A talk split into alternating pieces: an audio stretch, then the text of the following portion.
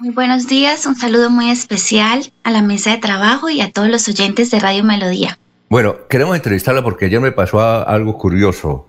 Eh, resulta que eh, fui a la oficina de pasaportes. Yo a la doctora no, no, no, la conocía y eh, como se ha hablado tantas barbaridades de la oficina de pasaportes, yo pensé encontrar algo malo. Pero resulta que no, encontré fue muy, gente muy amable eh, allá las celadoras son, los celadores son mujeres, son muy amables. Y ahí al lado yo pregunté por los gestores, no encontré gestores. Una celadora me dijo, no, aquí el señor es el que vende cositas para los pasaportes, para, para proteger los pasaportes. Pero vi fue gente trabajando, activa.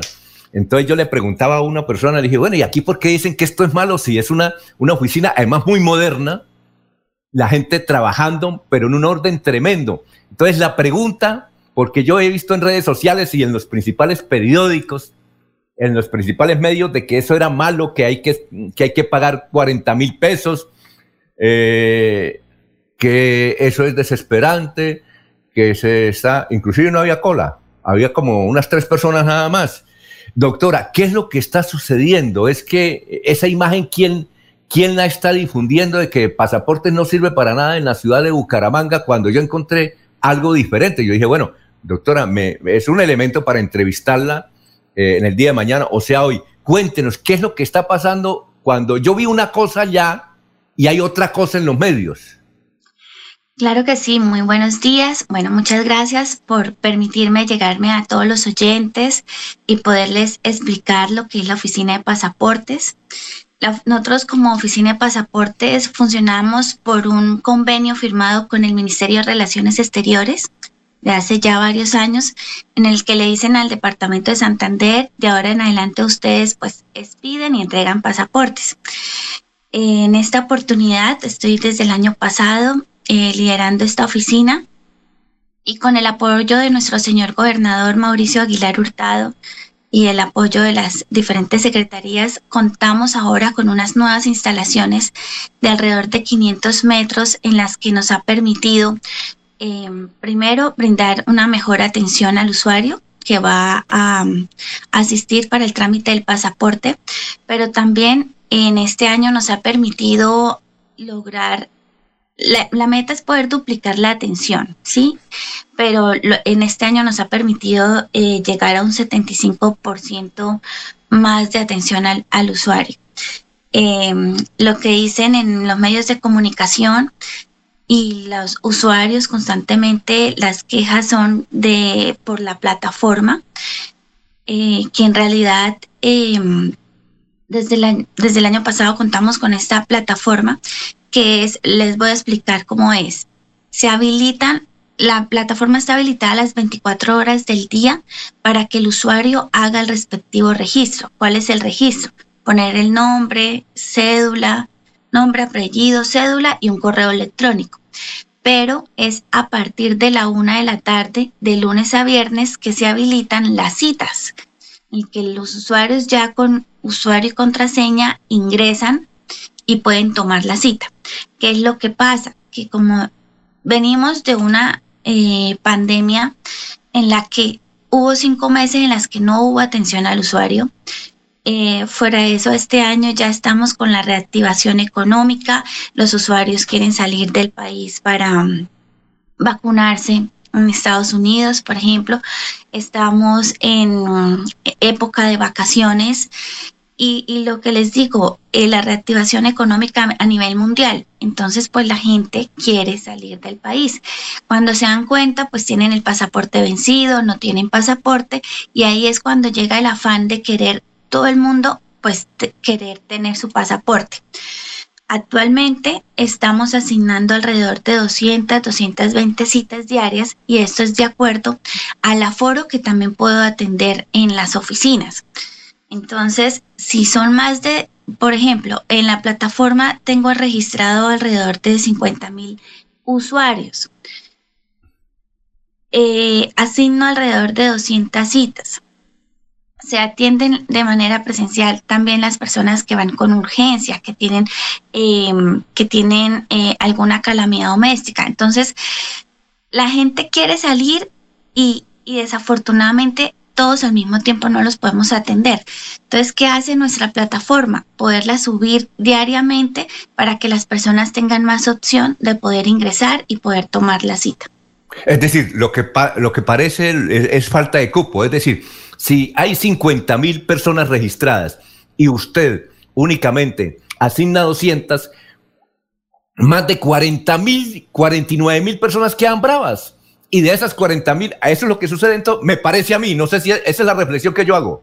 Sí, pero entonces, sin embargo, sin embargo, ¿qué, también lo, qué es lo que pasa? Que es que estamos atendiendo usuarios de norte de Santander, atendemos del Valle de, perdón, de Antioquia, del sur del Cesar, de Arauca. O sea, nosotros, los santanderianos, los usuarios deben entender que nosotros no solamente atendemos usuarios de aquí en nuestro departamento, sino de los demás departamentos. Cubrimos varias zonas. Y, y lo que te digo es la gran demanda que tenemos en solicitudes de citas. Pero sin embargo, siempre es como nuestra atención amable, cordial, que la persona salga satisfecha pero ya lo que está en nuestro alcance es poderles dar la gran, atender la gran demanda que tenemos. Mire, doctora, ayer hablé con un piloto de Barranquilla y me contó lo siguiente. A él se le venció el pasaporte y entonces no lo pudo hacer en Barranquilla ni en Bogotá. ¿Sabe dónde lo hizo? En Armenia. Entonces el problema no es de Bucaramanga, sino de todo el país. Sí, señor. Sí, señor, pero la idea es poder seguir atendiendo eh, nuestra plataforma. Como les explico, todos los días habilitamos citas para que las personas, si hoy no pudo ingresar, si hoy no pudo tomar la cita, lo pueda hacer mañana, el otro día. Y es, es, es esa la, la ventaja que tenemos ahorita con... Es decir, doctora, lo difícil es entrar a la plataforma, ¿no? ¿Ya? Lo difícil no, es entrar a la plataforma, conseguir la cita. Sí, pero es la oportunidad que le da la plataforma de poderlo hacer diferentes días. Doctora, ¿y dónde? Yo, por ejemplo, ayer no vi gestores que dicen que cobran 40 mil pesos, que hay una red de tráfico. Eh, ¿Esos dónde están entonces? No, eh, don Alfonso, es, es relativo. O sea, yo cuando, por ejemplo, llego a la oficina y las personas no saben que pues yo soy la directora, a mí me han ofrecido la cita, ¿sí? Pero lo que yo les digo por medios de comunicación, no tienen que acudir a terceros, la misma persona desde un internet lo puede hacer, es súper fácil. Em, ahí en, el, en la página de la gobernación está el video, está el tutorial de cómo ingresar a, la plataforma, cómo lo puede hacer. Sí, Ahora, entonces, eh, la invitación es esa, no tienen que pagar. Doctora, por ejemplo, yo ayer alguien me escribe aquí, ah, no, es que usted fue allá porque lo conocen. No, tal vez una o dos personas lo conocía, pero es que yo iba disfrazado, iba con tapabocas y con cachucha. Eso a, a, uno no lo conocen así. No sabían que era periodista. Yo estuve ahí como 20 minutos, había como cuatro personas afuera y yo preguntaba por los gestores y nadie me dio razón de gestores. No sé si que pensaron que era un investigador o algo especial. Entonces, reitero la pregunta antes de irnos con don Laurencio que dice que una banda de gestores y yo no los vi ahí. Yo lo que vi fue un señor vendiendo eh, protectores de pasaportes, eso fue lo único. Y le pregunté a él, dijo, pues yo no sé, eso me comentó. Sí, don Alfonso, no, yo tampoco te sabría decir. Yo solo sé que atendemos las personas que van a la cita, atendemos a las personas que requieren de alguna información, se le indica que, cuáles son los pasos, qué es lo que debe hacer. Eso le puedo yo decir. Bueno, ya vamos con la hora, doctora, y unos videos que inclusive aparecieron en Vanguardia eh, y en las redes sociales donde gente eh, comprando eh, el puesto para lograr una cita rápida, ¿eso es mentira, es un montaje o eso es qué? bueno, lo que sale en Vanguardia e incluso lo que presentaba qué días el, el diputado que me llamó a control político en la asamblea, él simplemente estaba llamando a un tercero, sí, para que le vendiera una cita, pero, pero es la decisión de la persona si la quiere comprar o no, porque es que, como les digo, cualquier persona puede ingresar a un internet, em, registrarse y entrar a la una a tomar la cita. O sea, no necesita de terceros para hacerlo. Muy bien, Laurencio. Creo que él no, ni, ni la pudo comprar. Ah, bueno, por eso. Sí, Laurencio. Doctora Jessica Viviana Moreno Martínez, buen día y gracias por aceptar nuestra invitación.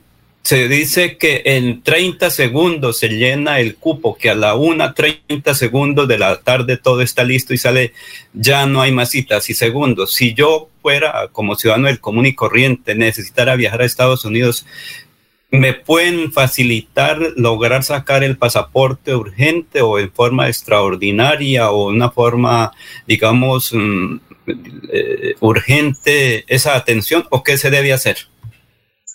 No, las personas que por alguna, eh, digamos, han tenido la dificultad, digámoslo así, de no poder ingresar a la plataforma, nosotros habilitamos un correo citaspasaporte.santander.gov.co. El usuario nos escribe. Por ejemplo, he intentado ingresar a la plataforma en varios días, pero no he podido. ¿sí? Eh, me surge un, eh, tengo el viaje pendiente para el día lunes, no sé qué día lo tengan, es urgente. Ahí hay casos excepcionales, hay espacios o de pronto personas que han cancelado la cita y los podemos ubicar en esos espacios. ¿Qué les digo yo? Si yo tengo programado un viaje, no sé, para septiembre, octubre, yo los invito a que hagamos el trámite con tiempo, no dejar las cosas para última hora. Esa es la invitación, don Laurencio. A ver, Jorge. Alfonso, la, pregunta es en 30 segundos, en 30 segundos se ah, cierra. Que es 30 segundos. No, no no es en 30 segundos, don Laurencio. Le, puede ser 5 o 10 minutos, ¿sí? Porque como les digo, son una cantidad, más de 2.000 personas que ingresan a la misma hora y son unas citas, 200, 220 citas que se ponen a diario, que son la capacidad que podemos atender y, y, y pues por obviamente pues se acaban rápido. A ver, Jorge. Pero en 30 segundos no, Laurencio. Jorge, lo escuchamos. Don Alfonso, con los buenos días para la doctora Jessica, eh, a que me alegra poderla saludar en esta mañana. Eh, unos datos importantes de la oficina de, pasaportes, don Alfonso. Eh, de las 28 oficinas de pasaportes que operan en el país, la de Santander es la tercera con mayor número de expedición de pasaportes. Eh, después de las oficinas del Valle del Cauca y Antioquia, Santander ocupa el tercer lugar en expedición de pasaporte, que es una cifra importante y de reconocimiento del trabajo que allí se, se está realizando.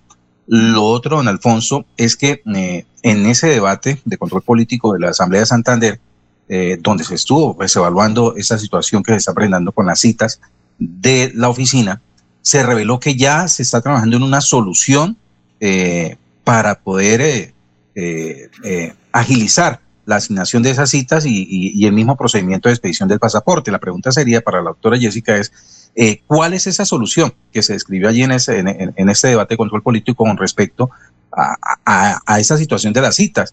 Que por lo que también podemos ver es falta de experiencia o falta de dominio por parte del usuario de la plataforma para la asignación de las mismas. Porque en lo personal, voy a confesar algo, este año he, recibido la solicitud de, algunos amigos de Barranca Bermeja, Sabana de Torres, Puerto Wilches, que han tenido necesidad de, diligencia de su pasaporte y me piden el favor porque precisamente pues no, no hayan la manera dentro de la plataforma de poderla diligenciar. Y a mí me ha resultado muy efectivo poder hacerle la diligencia a ellos sobre la misma plataforma. O sea, lo que veo es que también el usuario eh, no tiene mucha experiencia o familiarización con, con, el proceso para diligenciar la cita sobre la plataforma. Entonces esas serían las dos, las dos preguntas para la doctora Jessica. Uno, ¿cuál es la solución que se propone desde la oficina para, para esa situación de las citas? Y dos, si de pronto han descubierto que es falta de, de, habilidad por parte de los usuarios en el momento de diligenciarla. Eh, gracias, Jorge. Sí, eh, muchas gracias por su intervención. Y bueno, eso es una, dentro de un mes aproximadamente tendremos una nueva plataforma. En esta podríamos garantizar primero que la persona asista a la, cita, porque también hemos evidenciado con esta plataforma es que eh, primero se quejan porque no pueden sacar la cita. Esa es la primera, ¿sí? Y segundo, cuando vamos a atender, la gente no asiste a la cita. Entonces, de pronto, ayer don, don Alfonso de pronto era que eh, también estaba un poquito desocupado, es porque la gente tampoco no está asistiendo a la cita. Entonces, eso es, llevamos ahí como una estadística que más de 20, alrededor de 20, 25 personas no, no asisten, ya sea porque el ego no pudo llegar, no sé, por infinidad de cosas. Entonces, se les dificulta también eh, cancelarlas con anticipación simplemente no asisten y ya. Entonces son cupos que dejan uno de atender a otras personas que, que lo requieren. Eh, Jorge, la nueva plataforma que estará habilitada alrededor dentro de unos 20, 25 días, como le dijimos allá en la asamblea, esta nos va a permitir esto. Primero, los usuarios deberán hacer un pago, que es la estampilla departamental, y en esta, tan pronto se haga el pago, eh, la, plataforma se les habilitará para que puedan tomar la cita en cualquier momento del, del día y em, a cualquier día de la, de la semana, ¿sí? O sea, en esta plataforma habilitaremos para todo, incluso para todo el mes, pero previo pago a la estampilla departamental. Esa es una de las ventajas. La otra ventaja es que si la persona no puede asistir, la podrá cancelar con anticipación y escoger la cita eh, o escoger, escoger la fecha próxima o la más lejana, la que, la que prefiera el usuario. Tenemos que... En cuanto a la actual plataforma, pues de pronto sí, pero de pronto el usuario eh, de pronto se le ha dificultado, pero es que Sí, de pronto, digo yo, si es un adulto mayor, yo sé que una persona, el hijo, el sobrino, le puede hacer el ingreso al, a, la, a la página. O sea, yo pienso que ahorita el acceso a la información, el acceso a las, a las plataformas, pues yo creo que son más asequibles.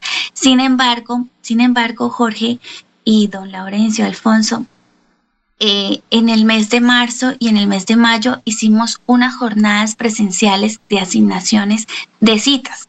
Y precisamente era para eso, para las personas que primero, eh, esa asignación de citas primero eran para las personas que se le han tenido alguna dificultad para entrar a la plataforma. Segundo, de pronto para el adulto mayor o para eh, no sé, de pronto los que no tengan acceso al Internet o a la plataforma.